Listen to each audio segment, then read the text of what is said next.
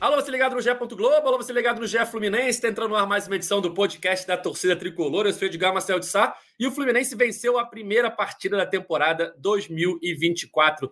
Vitória por 2 a 1 lá em Moça Bonita contra a Portuguesa. Gols de Lele e Isaac. Fluminense com quatro pontos, se mantendo no G4, mesmo com um time alternativo nesse início de campeonato carioca. Vamos falar um pouquinho sobre a atuação desse time alternativo do Fluminense e sobre mais uma vez as movimentações do mercado, né? Desde o nosso último podcast, o Fluminense anunciou o Gabriel Pires e o Teran já está no Rio de Janeiro para assinar contrato com o Fluminense e ser anunciado em breve como mais um jogador tricolor para a temporada 2024. Fio, a voz da torcida tricolor, tudo bem, amigo? Tudo bem, seguimos pontuando. Acho que é boa tarde aí para Edgar, para o Gustavo. É, eu acho que assim, a ideia é pontuar no Carioca e ver o que a galera vai fazer que está tendo oportunidade. Pontuar, o Marcão está pontuando. Agora, a oportunidade, a gente vai debater sobre isso, se a galera está aproveitando ou não, né? Eu vi muito debate no Twitter justamente sobre isso, né? Quem critica o trabalho do Marcão, as escolhas dele nesse início de Campeonato Carioca, e quem fala, o Marcão pontua. E foi assim em 2019, a gente lembra, na luta contra o rebaixamento, em 2020, na ida para a Libertadores, no retorno à Libertadores depois de muito tempo, né? Enfim, o Marcão vem pontuando.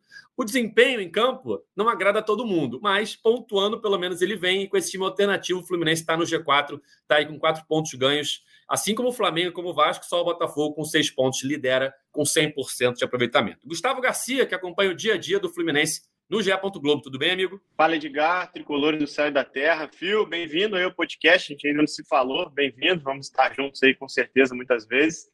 É, tudo certo, tudo certo. Acho que assim, é, pelo menos pela minha visão, acho que não tem como criar grandes expectativas em cima desse Fluminense nesse início de temporada. Assim, é, tem que esperar o time principal voltar e dentro das possibilidades, dentro do possível, eu diria assim, o Marcão vem conseguindo fazer o time competitivo, né? Acabou deixando a, a, vitória escapar em volta redonda no primeiro jogo, nos minutos finais, e nesse segundo jogo, é, mesmo com o time formado por garotos, enfim, o Lele ali como uma aposta, o Antônio Carlos como jogador mais experiente da equipe, é, vem se mostrando competitivo e, e consegue sim um resultado, uma vitória importante para colocar o Fluminense ali no bolo e esperar, né? A equipe principal. Eu acho que assim, é, o Fluminense vai ter uma temporada em que vai ter que vai, vai haver uma pressão maior, sim, por tudo que apresentou no ano passado, está indo ao mercado também se reforçar, mas acho que ainda não é o momento dessa cobrança. Acho que o Campeonato Carioca, neste momento, tem que ser usado pelo Fluminense como vem sendo usado, para experimentar jogadores, dar oportunidade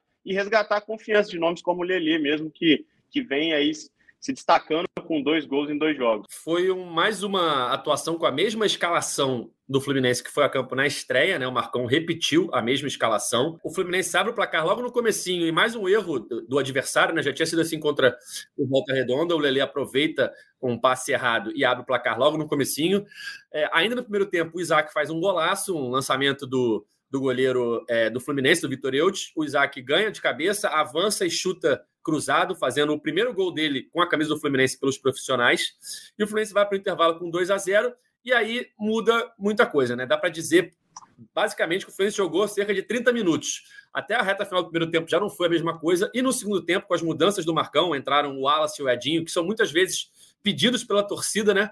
Mas ali o Fluminense acabou perdendo o meio-campo, fio, e fez um segundo tempo que eu acho que o resultado foi muito mais sorte do que mérito, né? Porque a, a portuguesa teve muito perto de empatar o jogo e o Fluminense conseguiu sair de campo é, com a vitória por 2 a 1 um. Exatamente isso jogo, Edgar. O Fluminense começa o jogo bem, faz os gols e é esses 30 minutos aí, é até o gol do um pouquinho depois da parada técnica, gol do Isaac, né?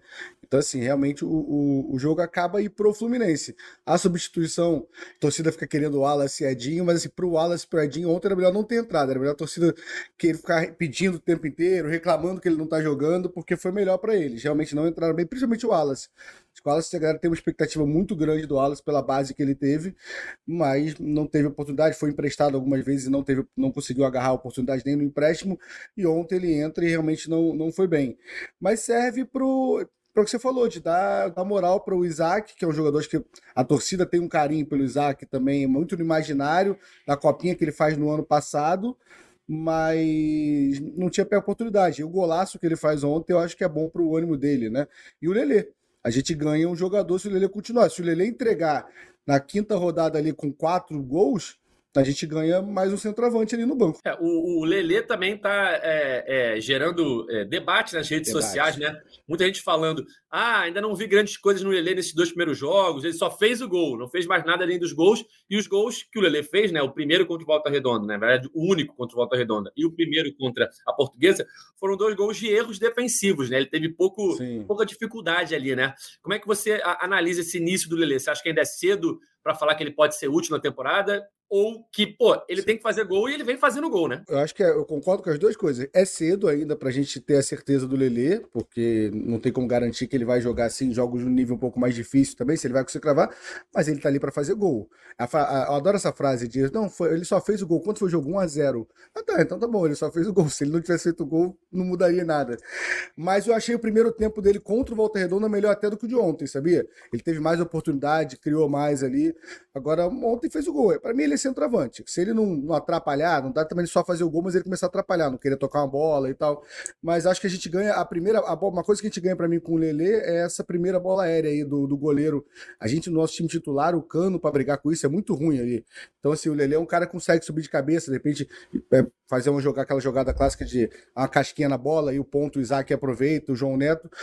Mas individualmente, para mim, só os dois mesmo. E a expectativa que a gente tinha muito o Felipe Andrade, né? Não sei se o gramado atrapalhou, mas ontem também não jogou. O Felipe Andrade jogou bem, a expectativa da galera ele não correspondeu, não. É, acho que o gramado atrapalhou muita gente, né? Porque estava muito alto, eles estão acostumados a jogar um gramado bem mais baixo.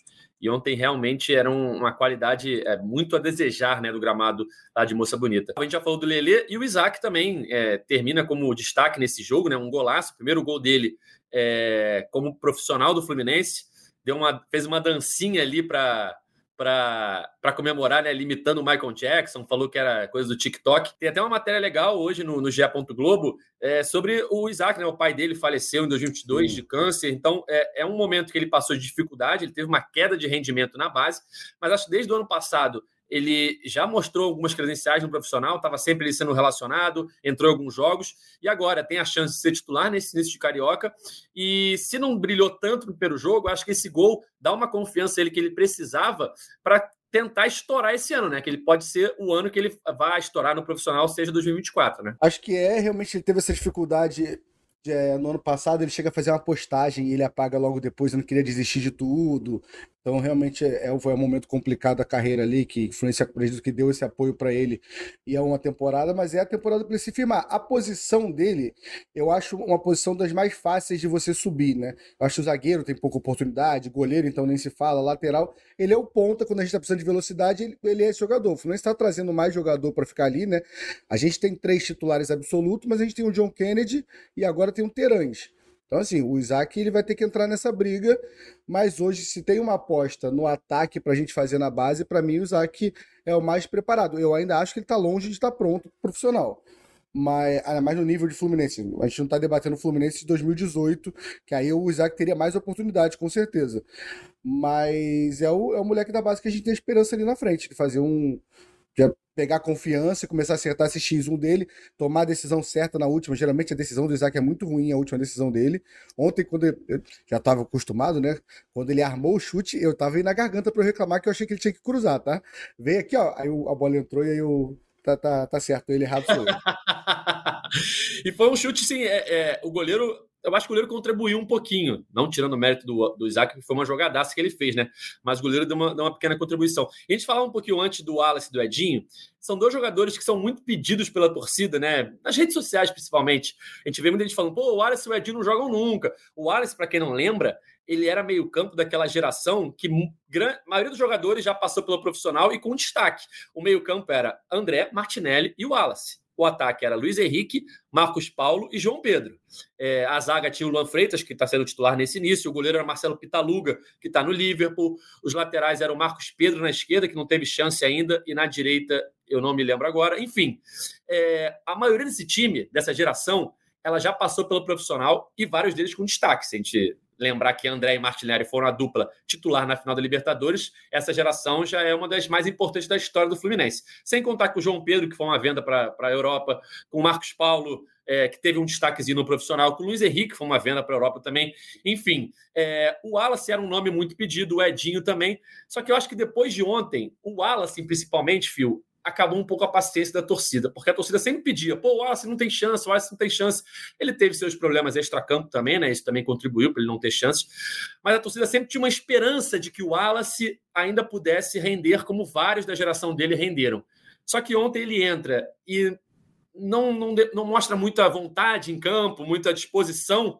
Eu acho que ontem talvez tenha sido é, o fim da paciência da torcida de pedir o Wallace. O que, que você acha desse assunto? É, acho que é bem por aí. A gente até tinha debatido isso. É uma, uma paciência meio engraçada e curta, né? Porque a torcida quer, quer muito. Ele não é que ele tem muita oportunidade a torcida esperou. E ontem realmente a torcida ficou bem chateada com ele pela falta de ânimo, falta de posicionamento também. Ele estava mais na frente às vezes que o Lele, assim, jogando. E então, isso não é, não é pelo jogo de ontem. Eu acho que é a gente combinar o jogo de ontem com o histórico, entendeu? Porque o problema. Um ele, tá, vai, ele, ele, vai, ele tá com 22 anos, ele faz 23 esse ano. Ele não é uma geração que ele tem 18 anos, não. Não é o Isaac, que é um moleque tão novo. E, e o empréstimo dele as duas vezes, tanto no CRB, eu acho que é CRB e ABC, se eu não me engano. É, as duas são por não, não aceitar banco, não gostar de estar no banco, achar que deveria ser titular absoluto. E aí eu vou juntando essas duas coisas com a galera alimentando, às vezes, que ele não tem oportunidade, como é que isso chega nele. Eu acho difícil, confesso com ela eu tenho pouca esperança nesse momento como torcedor. O Edinho é aquela balança, ele tem o, o histórico do ano passado muito bom, como meia, aquela que a história que a maioria vai repetindo, a maioria nem assistiu o jogo do Bangu. Mas ontem entrou realmente, não, não mudou a partida, não. E não mudar a partida com o jeito que estava o jogo é sinal que não ajudou em praticamente nada, ali, o Edinho. Exato. É, um outro assunto que a gente falou no início do podcast, que eu também vi muito debate nas redes sociais, foram as escolhas do Marcão, né? O Marcão mantém o time, apesar de críticas a alguns jogadores, a torcida vem pegando muito no pé mais uma vez do Cristiano, do Alexandre Jesus, enfim, é, jogadores que não vêm rendendo nesse início carioca, já não tinham rendido quando tinham tido oportunidade e não vem rendendo mais uma vez. Mas, apesar disso, o Fluminense pontuou nos dois jogos, não venceu o primeiro jogo por Sim. detalhe, porque no finalzinho tomou um gol. E ontem, apesar da pressão da portuguesa, venceu a partida, está com quatro pontos. É, é o quarto colocado, está atrás de Flamengo, Vasco Botafogo. Flamengo e Vasco com a mesma pontuação, mas com saldo de gols melhores. E o Botafogo com 100% de aproveitamento e seis pontos. Eu acho que o objetivo do Marcão é esse, né, Fio? Mais do que agradar a torcida com grandes atuações, até porque o time é um time C, se a gente for pensar do Fluminense, também não dá para esperar que vai ser um, um, show de bola, né? É, mais do que isso, o Marcão quer pontuar. Ele precisa pontuar, ele precisa manter o time ali numa zona de classificação para quando o Diniz voltar. Aliás, o elenco principal se representa na próxima quinta-feira né? Depois das férias, dia 25, mas ainda vai se manter com esse time alternativo umas duas ou três ou quatro rodadas, porque o time precisa treinar, né? Precisa ganhar ritmo ali de treino, de é, parte física para poder entrar em campo. Claro que o, o, foco principal é a Recopa, né? É, nos dias 22 e 29 de fevereiro, mas para estrear no Carioca vai faltar ainda umas, duas, umas três ou quatro rodadas, acredito eu. Então a gente ainda vai ver esse time do Marcão durante um tempo e ele vem pontuando. Acho que o objetivo é esse, né? Ele não adianta ele entregar para o Diniz na quinta ou na sexta rodada longe do G4. Ele precisa estar no G4 para classificar para a semifinal. Digo mais, seria o ideal estar no G2, né? Porque você garante a, a vantagem na semifinal. Mas, enfim, ele está se mantendo ali no bolo de classificados, que eu acho que isso que importa, né? Mais do que dar espetáculo, claro que a torcida quer grandes vitórias, grandes atuações, mas o Marcão pontua. Ele já pontuou em 2019 para levar o rebaixamento, em 2020 para Libertadores, 21 para levar para Libertadores, ali depois das demissões dos treinadores, e agora, mais uma vez, ele vem fazendo o que dele se espera, né? Apesar das críticas. Ele pontua, sem dúvida, você deu o histórico aí dele, que ele pontua, isso é, é indiscutível. E acho que é a principal função dele. Acho que quando o Mário, a galera de futebol é, faz esse planejamento da, da, do Marcão treinar essa galera, o objetivo é Marcão, deixa a gente pelo menos entre os quatro para quando a gente voltar. E Mas aí, aí eu acho que a torcida entende, vou dar um exemplo aqui, Cris Silva e Marcos Pedro. Aí eu acho que assim, eu queria ver o Marcos Pedro jogar um pouco mais, mas eu, o que eu já vi do Marcos Pedro, eu não acho que hoje ele entrega mais que o Cris Silva. Pra, pensando no jogo de ontem só, não estou pensando na temporada e tal. Então eu, aí eu entendo a escolha do Marcão por pontuar. Mas o problema que a galera tá, fica questionando é o Apis e o, e o Alexandre Jesus. Porque aí eu acho que não acrescenta, não é uma coisa que vai mudar a, pontua, o, a pontuação. Acho que a gente não fica com menos chance de jogar jogando com. Assim, O Johnny e o, e, o, e, o, e o Justin lá, o Lucas Justin, confesso que eu tenho um pouco de dúvidas e tal. Mas o, Apis, eu acho que, acho que tá, o menino tá acabando se queimando com a torcida nessas duas rodadas. Ele vem do Nova Iguaçu ali, ele sofre com lesão, é emprestado, sofre com lesão, mas confesso que a torcida tá ficando sem paciência e eu acho que ele não joga quinta-feira, Edgar. Mas aí o Edinho, é o que você mas aí vamos lembrar, o Edinho entra e não muda muita coisa também, né? No jogo de ontem. É, jogo de ontem, mas eu acho que ele entrou bem contra o Volta Redonda. Você falou do Marcos Pedro. Entrou, é, entrou. Voltando naquele, é, voltando daquele time que eu falei, é, sub-17, que foi vice-campeão da Copa do Brasil, vice-campeão da Taça BH, que é uma das maiores gerações da, da história de Xerém, que tinha André, Martinelli, enfim. É, o lateral direito era o Calegari, que também teve é, sua passagem pelo profissional. É, os dois únicos jogadores que não entraram em campo pelo profissional foram o Marcos Pedro, que você citou agora, e o Davi, zagueiro, até que renovou o contrato recentemente, porque o Luan, jogando agora no Carioca, é mais um que entra em campo daquele time. Então, Marcelo Pitaluga é, não entrou em campo porque foi vendido também muito cedo, mas teve um destaque de venda, né? É. Os dois únicos que não tiveram destaque ainda, seja de venda ou seja de jogar no profissional, foram o Marcos Pedro e o Davi. Gustavo Garcia está de volta e só explicando a, a saída dele rapidinho, ele recebeu uma informação e vai falar agora em primeira mão aqui no podcast, Gustavo. O que está acontecendo aí nos bastidores do Fluminense? Desculpa aí as saídas, porque notícia não espera, mas Douglas Costa vai ser jogador do Fluminense, assinou, vai fechar com o Fluminense por um ano e meio, contrato de produtividade, vai ganhar praticamente um terço do que ganhava no período em que atuou pelo Grêmio, um salário dentro dos padrões do Fluminense. É, o jogador já está tá sendo aguardado no Rio de Janeiro é, então, a novidade é essa: Douglas Costa é reforço do Fluminense, um ano e meio de contrato. Estamos aqui naquele, naquela agitação aí, porque a informação chegou, foi confirmada. Então, o Fluminense, lembrando, ainda não assinou o contrato, mas está tudo certo. Foi um pedido do Fernando Diniz. É, o Fernando Diniz ligou para o jogador. E lembrando que ele teve passagem pelos Estados Unidos, é, também pelo Grêmio. E é uma aposta do Fernando Diniz, né? Lembrando que o Fernando Diniz tem essa característica aí de recuperar os jogadores.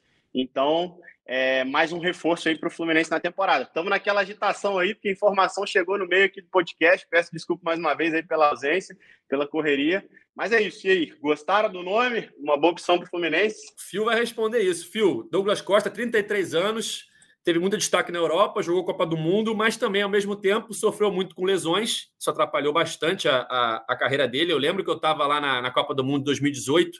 O Douglas Costa estava voando, assim, é, tecnicamente. Acho que ele jogava na Juventus na época, não me lembro agora o clube dele.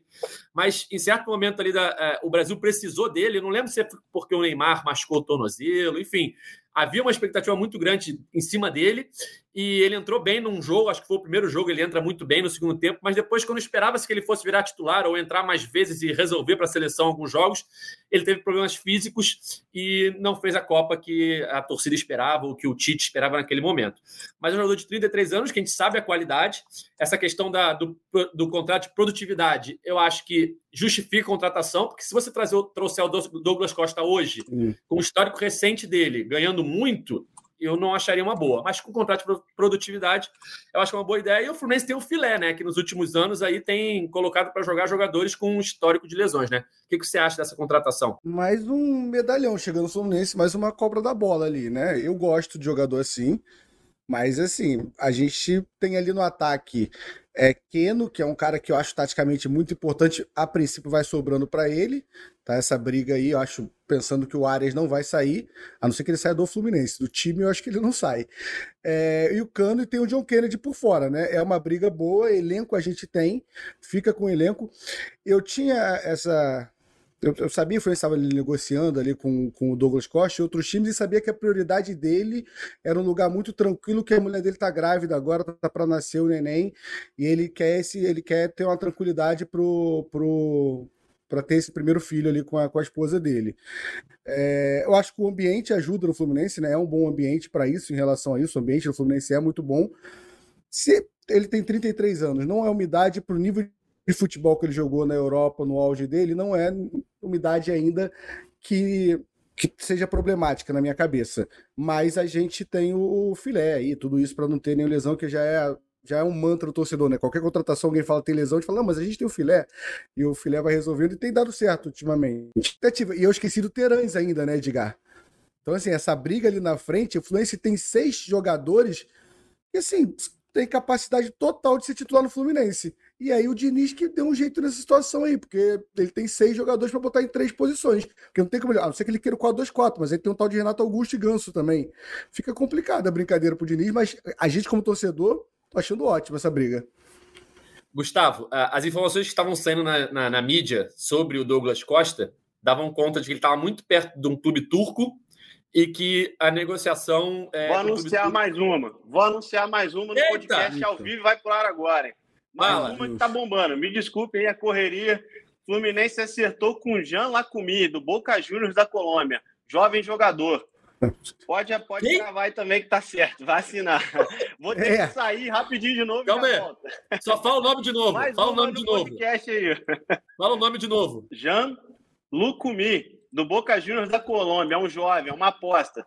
É o novo Ares aí, segundo afirmaram. Soleta pra gente o nome dele. J-A. N espaço L-U-C-U-M-I. Eu achei, é, já achei, achei ele aqui. Ah, fica assim, ó. Jean-Franc Lucumi Gonzalez. 19 anos, 178 de tá. altura. Daqui a em instantes no GE. Em instante no GE. É, isso é uma é. aposta, né, Phil? Mas falando do Douglas Costa. Vamos clicar mais na matéria do Douglas Costa, Gustavo. É. Estou aqui analisando Costa, aqui. A, a, notícia que vinha saindo na, na, na imprensa era de que ele estava muito perto é do esse, da Turquia. É esse mesmo. É esse. Boa. É esse. Gustavo, o, o Douglas Costa estava muito é perto do clube da Turquia.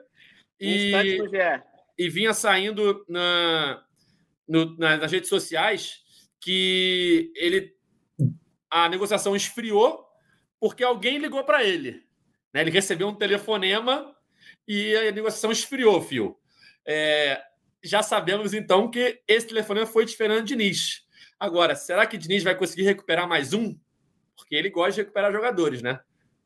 Esse tem potencial, né? É, eu confesso que eu, eu, eu vou querer trocar uma ideia com a galera do Grêmio ali que acompanhou no, no dia a dia como foi o futebol dele aqui.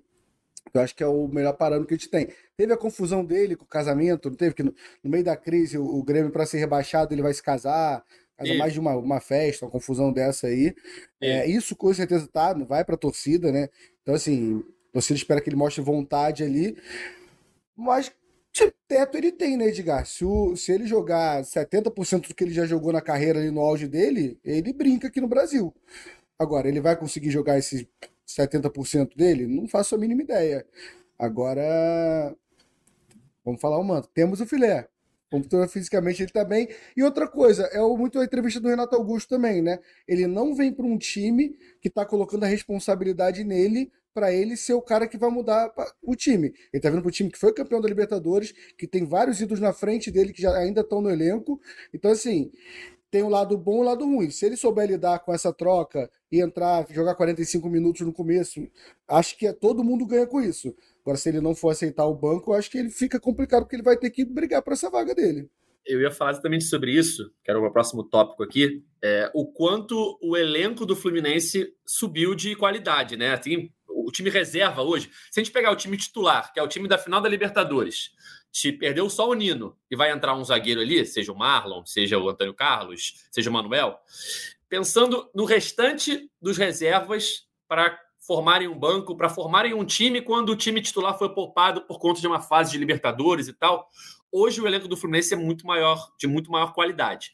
Tava pegando aqui uns nomes aqui, fazendo uma lembrança básica. Ó, Felipe Alves, Guga, Diogo Barbosa, é, Manuel, Antônio Carlos e Braz, um desses deve estar em campo, né? Eu, eu, na verdade, eu botei o Marlon em campo, né? Então, Manuel, Antônio Carlos e Braz para zaga, Lima, Arthur, é, Alexander, enquanto o André não for vendido, Alexander no banco ainda, Gabriel Pires, Renato Augusto, Terães, Johnny, Lelê, John Kennedy e agora Douglas Costa. É, não dá para negar que o elenco é muito maior pensando em disputar mais uma competição, porque ano passado o Fluminense não conseguiu disputar a Libertadores e o Brasileiro. Focou na Libertadores e no Brasileiro perdeu pontos importantíssimos que poderiam fazer o time chegar na reta final ali disputando o título, uma vez que foi um brasileiro com uma pontuação do campeão baixa para os anos é, recentes. Mas agora o Fluminense talvez tenha esse elenco. Mas como gerir esse elenco? Porque vai todo mundo ficar de boa ali? Douglas Costa vai aceitar ser reserva há muito tempo? O Terãs, que é um jogador que tem histórico de não gostar de ser reserva. Mais um trabalho para o Diniz ali fora de campo. A gente sabe que ele é bom nesse vestiário, mas ao mesmo tempo é difícil, né? São muitos jogadores renomados, se a gente for pensar no banco. Renato Augusto, Terãs, Douglas Costa, hoje são banco do Fluminense, né? Ô, Edgar, tu tá me deixando nervoso, Edgar, com essa exclamação aí. Sabe por quê, cara? Ou um time desse, com um elenco desse, quando você olha pro banco e tem o Renato Augusto e o Douglas Costa no seu banco, tá? ah, viu, não, eles vão ser titular. Então tá bom, então você vai botar o Ganso no banco e vai botar o, o Terãs e o Keno no banco. Tem o John Kennedy, torcida toda aquele John Kennedy, ele tá nesse banco também. Torcida toda implorando a titularidade dele. Ou esse time é campeão de tudo, ou esse time cai, pô. Ou esse time sai na porrada e acaba o time. E toda a família Fluminense pode ir embora, entendeu? Você me deixa preocupado agora. Não existe esse time brigar pro meio de tabela, entendeu, Edgar? Esse time não fica numa, na temporada mais ou menos. Você olha, quem tem o Douglas Costa e o Renato Augusto no banco não vai brigar por nada. Ele vai brigar, mas pode dar uma desandada essa brincadeira aí, entendeu? Não parece. O ambiente do Fluminense, eu, eu tava ali, trabalhei no clube, nunca diretamente com futebol, né? Mas você acaba convivendo com a galera. É indiscutível que é um ambiente ótimo. Mas é você, você usou o termo bom, tem que olhar, fazer a gerência de Douglas Costa e Renato Augusto, Terãs, John Kennedy, Guga, Lima, os zagueiros, o Manuel, o Felipe Alves, olhar, todo mundo falar pra essa galera, vocês são banco, tá? Vocês vão entrar. Na teoria é muito bonita a frase de que, não, todo mundo que tá fora é uma equipe só, vocês vão entrar, todo mundo vai ter oportunidade, mas a gente vê na hora do mata-mata, na final da Recopa, que vai jogar seus titulares, né? É, e mais do que nunca, é, o fator Diniz ele é importantíssimo para o Fluminense. Eu acho que ele já era, antes mesmo dessa, dessa situação que a gente está falando agora, ele já era pelo estilo de jogo do Fluminense. Você tira o Diniz hoje e bota qualquer outro treinador, ia ser um choque de realidade, uma mudança enorme. Vários jogadores que rendem com o Diniz não necessariamente iriam render com outros treinadores. O Samuel Xavier, para mim, na minha opinião, é top 3 dos laterais direitos do Brasil hoje. E antes do Diniz chegar, ele não era nem titular do Fluminense. Então, eu não sei se num outro esquema o Samuel manteria o nível que a gente está acostumado a ver. Enfim, é...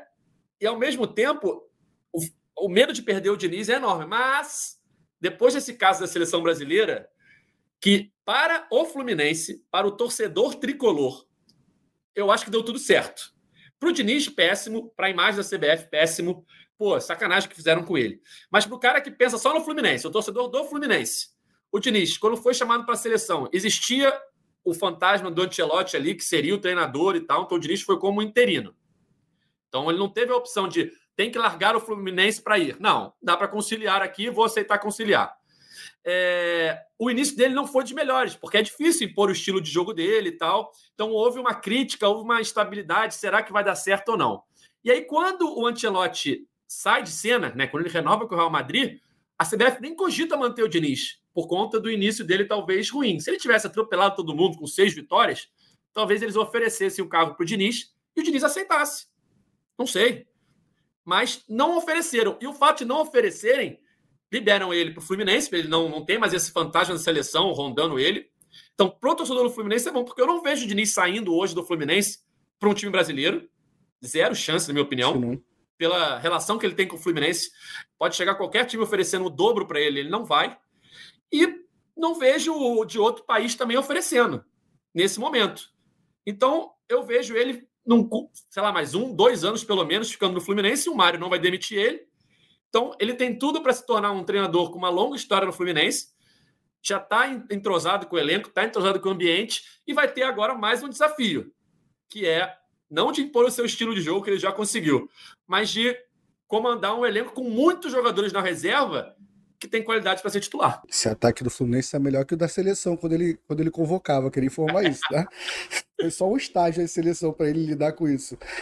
Cara, é, é, eu tava olhando aqui, Edgar, eu cliquei o, o, o tá, envolve o Diniz ali, o Fla-Flu de 2019, o gol do Luciano, e fui olhar o banco do Fluminense. E o banco é, Edgar, Agenor, Julião, Natan Ribeiro, Paulo Ricardo, Luiz Fernando, Matheus Gonçalves, Pablo Diego, Robinho e Marcos Paulo. Assim, mudou muito, né? A gente está falando de uma mudança muito séria no Fluminense no decorrer desses anos.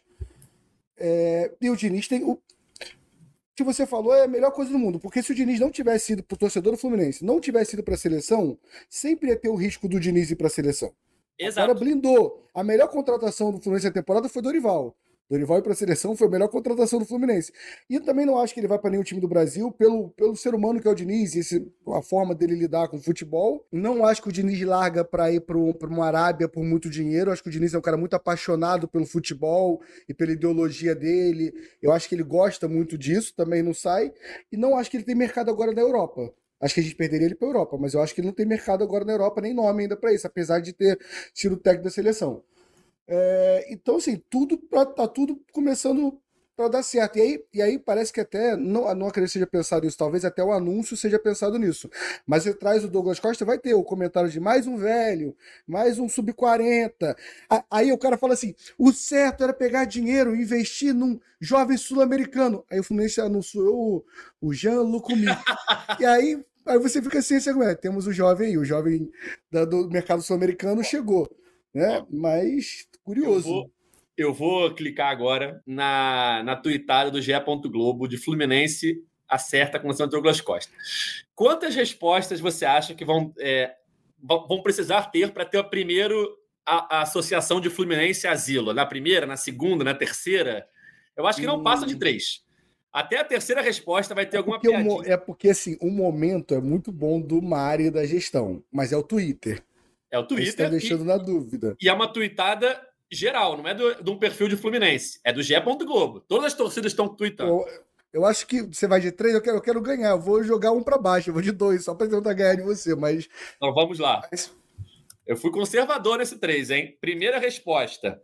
Média de idade, 86 anos. Acabou. Acabou. Mas no geral tá todo mundo batendo? Ó, a segunda resposta é um gremista comemorando. A terceira resposta é um flamenguista dizendo que o Diniz está fazendo igual o Renato Gaúcho no Grêmio de 2018 2019, pedindo um bando de bagres para ele recuperar depois de ter ganho a Libertadores de 2017. Depois de demitido, aí a diretoria não sabe o que fazer depois com, tanto, com esse tanto jogador. É, tem, um ponto, tem um ponto, o ano e meio, o Douglas Costa, né? Não é um padrão, não. Se você é. fosse me contar, Fluminense vai trazer o Douglas Costa, e eu tenho que apostar eu diria dois e com muita chance de dois para renovar para três. Aquilo que se ele não machucar, ele vai para três. Um Sim. e meio me surpreendeu, tá? É, depois já tem comentários de esse time em 2013 seria uma loucura, esse time veio forte para o Brasileirão 2015. Enfim, é só isso. É só isso. Só isso. Só, só piada de idade. E na postagem do Jean Loucomia, o Twitter gostou? Será? O Cara, Twitter se agradou? Eu não sei se ele já subiu. Subiu, subiu, subiu, subiu. Tem um. É pro, bota aí. Mas essa não tá no GE. Globo, essa deve estar só no GE Flu. Tá no GE Flu, tá no GE Flu. Aqui, no GE Flu, tem 34 respostas. Vamos ver. É sub-20 ou profissional? É pro sub-20, tem 19 anos. Douglas Costa foi cortina de fumaça para isso? Enfim, o que, está acontecendo? Ou o Jean Lucumi, ele é muito confiante, joga muito, ou ele estava sem expectativa na carreira dele, porque eu estou analisando ele é pensando tudo isso que eu falei, com quem ele vai brigar para jogar nesse time, entendeu? Olha, a briga é, é, muito grande. É, olha aí as tuitagens. Cara, assim, olha só. Esse Jean Lucumi, ou ele é um, um Fluminense achou um fenômeno antes de todo mundo, é. é uma grande cartada e que daqui a pouco, daqui a dois, três anos, vai descobrir que o cara é um novo Arias. Ou, ou temos o Pacheco. Ou um grande fracasso, porque não tem meio termo. É. Ser, ah, mais ou menos ali, fica aí. Não. Não tem como, cara. Pra tu pegar um cara do Boca Juniors da Colômbia, nem é nem o Boca Juniors, Boca Juniors da Colômbia, Boca Juniors de Cali, que ninguém nunca ouviu falar, hum. o cara tem que ser Tô, tô em choque com esse, com esse ataque aí. É melhor o Isaac e o Lelê parar de fazer gol. Vai que o Isaac faz cinco gols nesse carioca nesse começo aí. Onde é que o Isaac, onde é que você encaixa o Isaac, Edgar? Não tem é. A gente tá faltando lugar aí do espaço nesse ataque do Fluminense, entendeu? Lelê, Lelê, oito gols no Carioca. Vai ficar Ó, o Lelê ali. E o Fluminense pagará 100 mil dólares pelo empréstimo. São 500 mil reais. 250 mil, 250 teu, a gente resolve isso aí hoje. vai, jogar, vai jogar na pelada no GE. Após o sucesso de John Arias, que se tornou um dos grandes nomes do Fluminense, a diretoria aposta no jovem colombiano. Ele vinha sendo observado pelos caras do clube e foi uma indicação, que foi aprovada. No ano passado, ele disputou 33 jogos e marcou 6 gols. Agora, o Boca Juniors da Colômbia, ele disputa a Série A da Colômbia? Deixa eu ver aqui no, no O Gol. Mínima ideia. Ah, tá. Lucas Júnior de Cali, segunda divisão no Campeonato Colombiano. Enfim, só o tempo dirá. Monta o banco aí, monta o banco aí, Edgar. São quantos, são quantos no banco? Doze. São quantos jogadores no. Doze? Doze. Vamos lá. É, Felipe Alves. É difícil montar esse banco, tá? Vai ficar ó, gente de fora do banco, hein, Edgar? Ó, Felipe Alves, Guga e Diogo Barbosa. Um lateral para cada lado. Tá. Dois John zagueiros. Kennedy e Renato Augusto. Hã? Ah, não, você vai na ordem? Vai, vai da, Ó, pela escalação? É, Tá. dois zagueiros entre Manuel, Antônio Carlos e Braz, pensando que a dupla titular é Marlon e Felipe Melo. É isso. Manuel, Então, Antônio só- Carlos ou Braz, um vai ficar fora do ban- banco. Um já ficou fora. Não é o Antônio Carlos que chegou, nem o Marlon. O Bra... É, É, acredito eu. Braz ou Manuel, essa Braz. briga aí. É. Lima, certo no banco.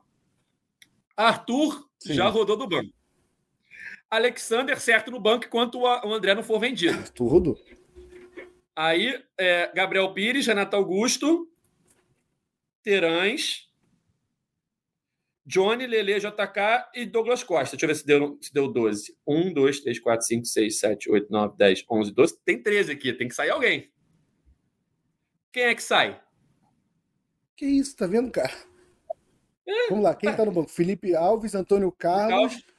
Felipe Alves, Guga, Diogo Barbosa, Manuel Antônio Carlos, Lima Alexander, Gabriel Pires, Renato Augusto, Terãs, Johnny Gonzalez, Lele, John Kennedy e Douglas Costa. Não, Johnny Gonzalez e o Lelê rodaram nessa brincadeira aí. É. Não tem muito o que fazer por eles. Ou então, se ele quiser otimizar muito, deixar mais atacante ainda, botar. deixar o Guga para jogar nas duas laterais, mas o Marcelo vai sair com certeza durante o jogo. Exato. Mas a gente tá com Ou dificuldade de seja- escalar agora o banco agora. É.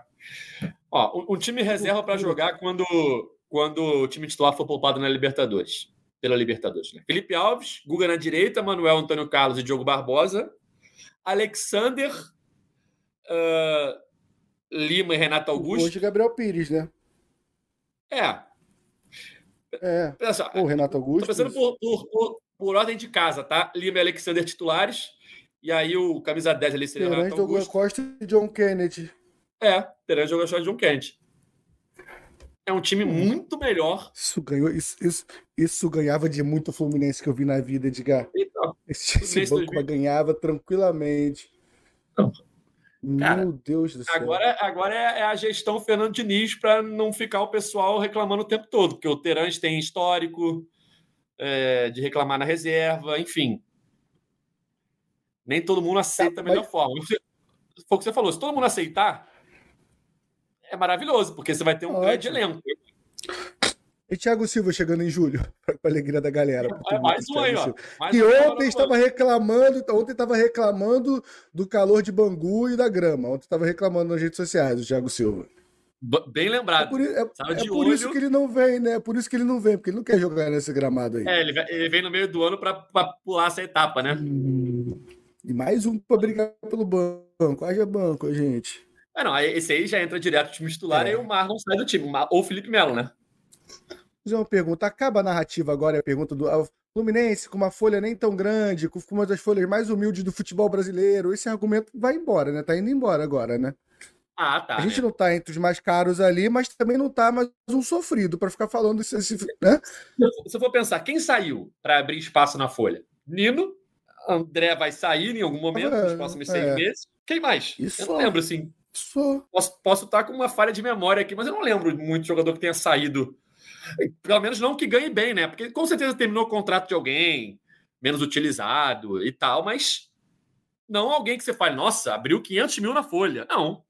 Não e você tá abriu. entrando aí com o Renato Augusto, Pires, Terãs. Só esses três aí somados dá um milhão. Tem, tem uma coisa, uma coisa, tem, uma, tem, um, tem um que saiu que o salário era alto. O fio da Flu TV. É Aí que tá, ó. Saiu todo o seu. Abriu- O abriu- orçamento abriu foi tudo para ir para os jogadores. É isso. é Isso, cara. Entendeu? Essas Você contratações são todas em cima do meu salário, pô. Se você acreditar que Gabriel Pires, Renato Augusto e Terãs somados não, não gastem um milhão, eu estaria por aí. 400 mil para Renato Augusto, 400 para o Pires e 200 no Terãs. Que não deve ser 200, deve ser mais. Gasta, certeza. Vamos nem encaminhando aqui para a reta final. Já demos até duas informações nesse podcast. Chegada de Douglas Costa e do craque Jean Lucumir. Imagina como é que vai ser a música para o Jean Lucumir. Vai ser difícil fazer uma Sim, música cara. com esse nome, hein? Mas Não sei, mas provavelmente que vai ser, vai ser para ser cantado na copinha do ano que vem, que ele não tem vaga nesse time. Se esse cara tiver vaga nesse time que a gente falou, foi que acabou de contratar um o Neymar, pô, a gente não sabe. É, tava escondido ali no Boca Júnior e a gente trouxe. bom, Nossa, vamos chegando ao fim de mais uma edição do podcast GE Fluminense. É, estaremos de volta na próxima sexta-feira, porque quinta-feira tem Fluminense e Aldax lá em Saquarema, no Elci Resende, terceira rodada do Campeonato Carioca. Fluminense mais uma vez com seu time alternativo, já que nessa mesma quinta-feira, dia 25 de janeiro, o elenco principal, titulares e reservas, além do técnico Fernando Diniz e sua comissão técnica, retornam de férias para iniciar a pré-temporada de 2024. Então, mais uma vez, o Fluminense vai a campo na próxima quinta-feira com seu time C, seu time alternativo, formado por garotos e nomes como o zagueiro Antônio Carlos e o atacante Lele. Então, na próxima sexta-feira, estamos aqui para falar da atuação do Fluminense e também do mercado tricolor, como vocês viram hoje, está movimentado. Provavelmente até a próxima sexta-feira teremos o um anúncio do Terãs, com certeza, e quem sabe do Douglas Costa. Valeu, Fio, grande abraço, até a próxima. Valeu, Edgar, espero que continue invicto aqui, que tem um empate ou vitória. Tô igual o Marcão, tô pontuando, tá? A gente não vem apresentando bom futebol, mas pontuando a gente está aqui no GE. Até sexta. É isso, até sexta. Nosso podcast está nas principais plataformas de áudio, é só procurar por GE Fluminense ou então no seu navegador ge.globo barra Fluminense. Valeu, galera, até a próxima. Tchau!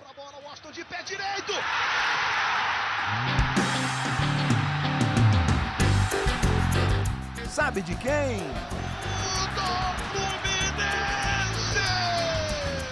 Flusão, do tricolor das Laranjeiras.